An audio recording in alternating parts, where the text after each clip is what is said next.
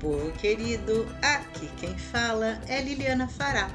Sejam muito bem-vindos ao meu, ao nosso Conexão Egito Podcast, feito para as pessoas que são apaixonadas pelo Egito. Tenho certeza que você é um apaixonado pelo Egito como eu e por isso está aqui comigo. Vamos juntos viajar pelas histórias maravilhosas que fazem da civilização egípcia parte de nossos sonhos e curiosidades mais instigantes? Espero que tenham gostado do meu último episódio, no qual falei da rainha Hatshepsut, que foi um faraó. Se ainda não ouviu, pode usar qualquer aplicativo que você costuma ouvir suas músicas: iTunes, Spotify, Google Podcasts, Amazon, são vários. Se já ouviu e gostou, Dê essa dica para algum amigo que também é apaixonado pelo Egito como você. Bem, hoje eu vou contar para vocês como se fazia a mumificação e comentar um pouco sobre a Golden Parade das múmias no Egito, aquele espetáculo transmitido para todo mundo. Talvez algumas etapas da mumificação pareçam estranhas, causem assim um pouquinho de espanto, mas tente ouvir com ouvidos de milênios atrás, o que para nós pode parecer estranho, para eles era o desejo de uma vida, pois nem todos, eh, nem todo mundo tinham condições financeiras para fazer uma mumificação. E vocês vão entender por quê. Muitos poupavam uma vida inteira para tal honra e certeza de ter a vida eterna. É muito interessante ouvirmos e compararmos com os nossos ritos de hoje. Vocês vão ver que muita, muita coisa parece estranha mesmo, mas outras até fazem parte dos nossos ritos de hoje em dia. Existiam muitos níveis adequados para cada posição social. O que eu vou relatar aqui é o que faziam com os faraós, o Deus vivo na terra. São aquelas múmias que vocês viram no desfile das múmias do Egito.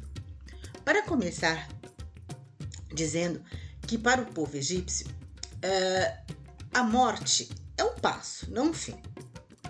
O Antigo Egito bem como as diversas civilizações de outras épocas, a conservação do corpo era considerada um elemento muito importante para a sobrevivência após a morte. Na vida, além vida. A palavra múmia deriva de mumia, do árabe, que quer dizer betume. Os árabes que se fixaram no Egito deram este nome às múmias porque achavam que aquela resina que usavam para embalsamar era betume, aquele que se usa para pavimentação, para cobrir madeira. Mas claro, né, estavam errados. A mumificação egípcia veio com a intenção de preservar o corpo pelo maior tempo possível. Os egípcios acreditavam na vida após morte, uma segunda vida. Acreditavam, inclusive, que tudo que possuíam materialmente aqui neste plano poderiam ir junto para tal lugar. Sua origem teria vindo do mito de Osíris, e o primeiro embalsamador teria sido Anubis, o que conservou o corpo de Osíris após sua morte. Se você não lembra, assista meu podcast episódio 6, que fala dos mitos. Ser sepultado de forma correta e completa seria a garantia na hora de atravessar para a nova vida. Acreditavam que se deixassem o corpo se decompor, a alma e o fluxo vital seriam condenados a vagar eternamente. Existiam equipes de trabalho para que o processo tivesse sucesso. Como, como verão a seguir, cada um da equipe tinha sua função. E se o processo fosse feito de uma forma e tempo correto, teríamos a conservação de corpo por muito tempo.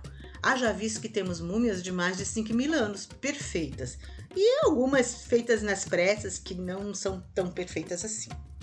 Lembrem, o Egito estava sempre com problemas de invasão, disputas de poder, e às vezes as coisas tinham de ser feitas meio às pressas e o resultado não ficava tão bom assim. Outro problema era também que, com o tempo, houve um aumento da população e também fases de menor riqueza, utilização de materiais de segunda categoria, enfim. Existem vários casos de múmias espalhadas pelo mundo, saqueadas, que foram mal mumificadas e, quando expostas nos museus, começaram a estragar. Muitas acabaram jogadas fora e outras até que tiveram um enterro digno.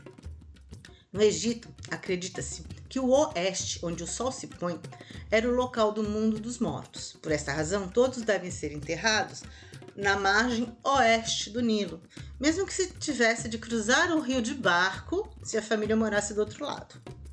Esta prática se manteve até a época dos romanos. Na época dos Ptolomeus, existiu praticamente uma indústria com agências de serviços funerários que empregavam muitas pessoas. Bem, o processo de mumificação corresponde basicamente a uma sequência de etapas que descreverei a seguir.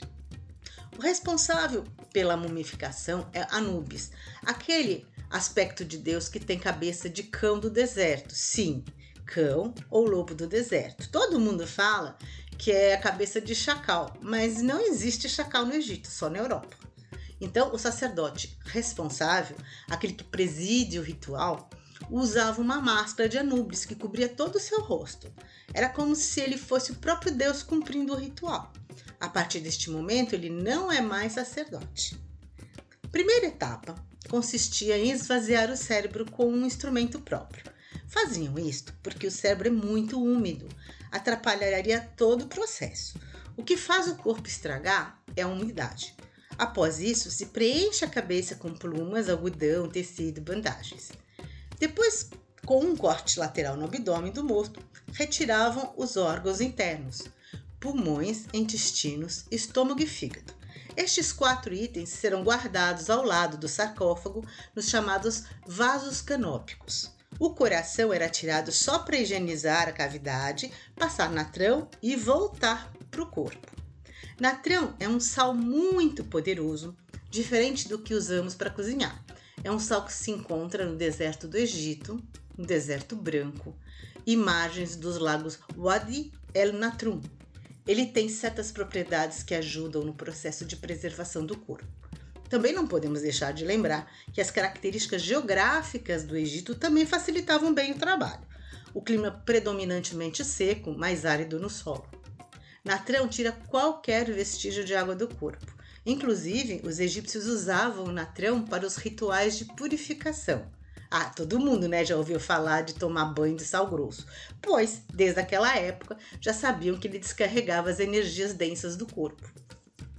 Então, o corpo agora era muito bem limpo com vinho, ervas, temperos, mirra ou até a combinação de tudo isso. O vinho não era algo barato no Egito, então poucos tinham condições de deixar o corpo cheirosinho. O corpo era todo coberto de natrão por 70 dias. Era o tempo suficiente para o natrão agir. Como a semana egípcia tinha 10 dias, eles falavam em sete semanas. Este tempo é o tempo que demora uma constelação para reaparecer depois do seu desaparecimento no horizonte. E o número 7 não é por acaso. Há todo um simbolismo com relação a este tempo, pois é o tempo que o morto iria demorar para fazer sua viagem à vida. Após uns 40 dias, o corpo já está bem sequinho, e até menor em tamanho e precisa ser preenchido para que fique com uma bela forma de corpo humano. Fazem o preenchimento com linho, bandagens e, dependendo da posição social, até colocam areia. Os faraós, por volta de 1500 a.C., 18ª dinastia, passam a ser enterrados com os braços cruzados sobre o peito. Quando passam 70 dias, tira-se o corpo do natrão, Coloca-se os perfumes finais, óleo de zimbro, cera de abelha, leite, vinho e enrola um corpo com bandagens. Começam nas pontas dos dedos das mãos e dos pés e terminam na cabeça. E nessas bandagens vão colocando amuletos. Cada amuleto é colocado numa parte do corpo. A grande maioria era de ouro e pedras preciosas. Todo o processo é acompanhado por cânticos e versos dedicados aos deuses. No coração se coloca um escaravelho, pois escaravelho ou Kepren em egípcio seria Ra durante o nascer do sol, e o coração é exatamente onde fica todas as memórias da alma. Eles acreditavam né, que no, no coração físico estava o coração da alma. Este coração da alma precisa nascer, renascer. Então, nada mais simbólico do que colocar o representante de Deus Ra para que o processo se conclua da melhor forma possível. Kepren, ou escaravelho, é um dos amuletos mais importantes. Os amuletos são colocados em partes certas para proteger o morto de qualquer ataque físico ou espiritual. Terminando de enrolar totalmente as bandagens, ele estará pronto para ser colocado no caixão. A partir de todo esse processo, era garantido ao morto a ressurreição no além. Além de escaravelho, também usavam o olho de ouro, da cruz de Anki, cajados, etc. Mas infelizmente, os ladrões de tumba violavam o corpo justamente para pegar os amuletos, pois eram sempre muito valiosos. E para isso não tinham qualquer cuidado ou respeito, largavam tudo de qualquer jeito. O século XIX foi marcado pelos saqueadores e vendedores internacionais de artefatos egípcios, egípcios, múmias e relíquias. A bagunça era tanta quando violavam as tumbas que tem múmia que foi para um país, sarcófago que foi para o outro, e com isso estragaram completamente qualquer tentativa de fazer registros arqueológicos decentes. Chegaram a usar pó de múmia como afrodisíaco, pasta de múmia como papel de embrulho e até como combustível. Foi uma época de total desrespeito e uma imensa perda de possibilidades de registrar a história da nossa humanidade. Bom, então após todo esse processo, a múmia recebe a máscara mortuária ou máscara funerária. Esta máscara, ou estas máscaras, né, existem desde 5 mil anos atrás, ou 5.200, alguma coisa assim, desde o período pré-dinástico. Lembre que tínhamos separado alguns órgãos para serem colocados dentro de vasos chamados canópicos? Cada vaso está relacionado e protegido por um deus, e cada vaso deverá conter um exato órgão. Então, estes vasos serão colocados em posições exatas ao redor do sarcófago. Então, o fígado, que é protegido por Imset, deveria ficar ao sul. Pulmões, protegido por Neftis, no norte. Estômago, protegido pela deusa Nente, ao leste. Intestinos, protegido por Serket, ao oeste. Para dentro da tumba ia também os chamados shabits, pequenas estátuas com o nome de quem representavam. Os egípcios não traziam gente viva para ser sepultado junto à múmia. Então, eh, em vida, aquele homem ou mulher fazia uma espécie assim de listinha de quem gostariam de encontrar no além. Normalmente seriam filhos, esposa, servos leais, enfim, pessoas especiais.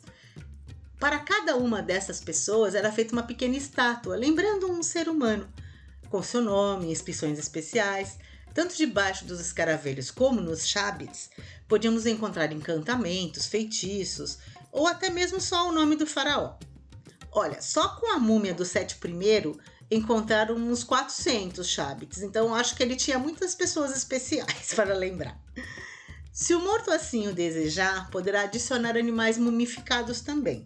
Esses animais eram criados em cativeiros com muito zelo, para esse fim mesmo. Poderiam ser desde um boi, um falcão, um gato, uma ibis, crocodilo. Bom, cada um representava um deus e poderiam ser em número que fosse demandado. Agora o morto então já Está mumificado, cheio de amuletos, colocado no esquife, com máscara mortuária, com peitoral de pedras para proteger o coração, já tem os vasos canópicos, já tem os chabits, também já tem animais mumificados. Tudo que vai acompanhá-lo no pós-vida. E agora é, é hora do ritual da abertura de boca. Pois no além, na vida além, ele terá de pronunciar uma série de versos para vencer as adversidades e perpetuar sua existência, além de que deverá se apresentar diante de Osíris, Anubis, Tote, Maat para o julgamento. E ele terá de falar e se defender. Nesse momento, o sumo sacerdote estaria usando uma pele de leopardo e, com um instrumento próprio, ele toca a boca da múmia, e nesse momento, então, ele recita encantamentos que vão orientar o morto, agora com sentido e movimento restaurados no além. Ele pode então falar, ver, ouvir, andar. Dependendo das condições sociais, o cortejo fúnebre tem mais ou menos pompa. Vocês já ouviram falar das carpideiras? Aquelas mulheres que são contratadas para chorar nos enterros? Pois, no Egito, já naquela época, Existiam profissionais que choravam, dançavam, teatralizavam como uma apresentação artística. Hoje costumamos levar, por exemplo, flores, né, para o momento do funeral, pois naquela época cada um do cortejo levava um bem pessoal ou uma mobília do falecido. Com o sarcófago já dentro da tumba, arruma-se tudo e deixa-se uma mesinha para oferendas para a alma do falecido. Eh, não podia faltar comida, pães, bolos, ânforas de vinho e cerveja. Faziam isso com medo de que ele viesse atormentar os vivos com fome e sede. Os faraós muitas vezes criaram centros agrícolas que cultivavam comida para alimentar o próprio faraó no pós-vida. E como a produção era assim, muita, sobrava para alimentar muitos mortos. E desta forma, os seus sucessores faziam o povo saber que, abre aspas, magnânimo faraó alimentava seu povo na vida e na morte, fecha aspas. Mas nem todos têm sarcófago. Muitos ficam só com o caixão mesmo. Mas no caso de um nobre, um faraó, com certeza teria. Era a mostra de riqueza ter vários sarcófagos, um dentro do outro, principalmente no Novo Império. Tutankhamon teve o recorde. Tiveram de abrir quatro tumbas sucessivas e tirá-lo de quatro caixões de ouro. Bom, depois de tudo isso, a última coisa que colocam são os bens pessoais, né, do, do, do morto.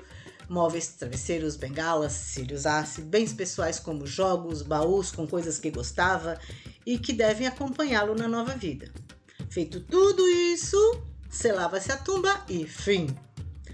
Agora, o dever da família era falar dele, né? exaltar seu nome, para ajudá-lo na travessia. Ele não poderia cair no esquecimento. Sim, com o cristianismo todo esse, todo esse processo foi abandonado. Nos textos sagrados, todos que morrem são chamados de Osíris. Gostaria de acrescentar algumas coisas. Assim como os adultos, crianças e bebês também eram mumificados. Lembrem que a mortalidade infantil era bem alta na época. Infelizmente, todas as múmias brasileiras foram queimadas no incêndio do Museu Nacional do Rio. Temos uma única múmia verdadeira no Museu Egípcio Rosa Cruz, em Curitiba. Esta é a única que temos no Brasil. E com uh, relação ao desfile das múmias, bom, desnecessário dizer que eu achei magnífico e me emocionei muitas vezes. Na verdade, tivemos um cortejo fúnebre ressignificado. O Egito prestou honrarias ao seu passado e aos seus antepassados. E uma nação que honra seu passado só pode estar querendo se reafirmar como nação. Mostrar para o mundo quem são e do que são capazes, chamando o turismo novamente com grandes novidades. Não sei se todos entenderam o percurso. Elas saíram do centro do Cairo, Museu Egípcio do Cairo, antigo, fundado em 1902, pertinho do Rio Nilo, e foram para Giza, onde ficam as pirâmides e a Esfinge.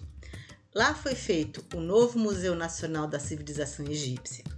Certamente tudo será exposto de forma harmoniosa e prometem até, até efeitos holográficos. Só o rei Tutankhamon ficará no Grande Museu Egípcio, junto com as suas peças e outras diversas. Desta forma, eles dividem as, as atenções e as visitas entre os dois. As outras ficam no Museu Nacional da civilização egípcia conforme vocês viram elas chegando. Pelo menos esta foi a explicação que Zahi Hawass deu a toda a imprensa. Para quem viu desde o começo, uh, foi, o total foi de aproximadamente duas horas, notaram as barcas iluminadas no Nilo, que lembravam a barca solar, que na mitologia egípcia significa o barco onde viajava Ra, onde viajavam os deuses. Viram crianças correndo até a Praça Tahrir, agora com um novo obelisco e acendendo com luzes o centro do Cairo. Praça que foi palco de tantos protestos e de tantas alegrias, sendo acesa pelas crianças. Pudemos também ver as sacerdotisas e sacerdotes com oferendas nas mãos, bigas com cavalos bem tratados fazendo parte do cortejo como era milênios atrás. Muitos militar, militares abriram a parada e, como em honras militares de chefe de Estado, deram salvas de tiro de joelhos diante da passagem dos faraós. E os carros com as múmias foram recebidos pessoalmente pelo próprio presidente Sisi. Três cantoras e uma orquestra de tirar o fôlego deram o tom musical da festa. Destaco a cantora que estava com um vestido azul escuro com pedras e cantou no egípcio antigo, de mais de dois mil anos atrás, a chamada Língua de Deus, não é o árabe, recitando partes do conhecido texto de exaltação a Isis. Não consigo tirar essa música da cabeça e nem do coração. E aí, quer saber mais? Continue comigo nessa viagem. Se quiser falar comigo, você me encontra nas redes sociais e no meu e-mail. Ficarei muito feliz em saber a sua opinião e também saber do que você quer que eu fale nos próximos episódios. Teremos um novo episódio toda sexta-feira. Te espero aqui na próxima semana no meu, no nosso Conexão Egito Podcast.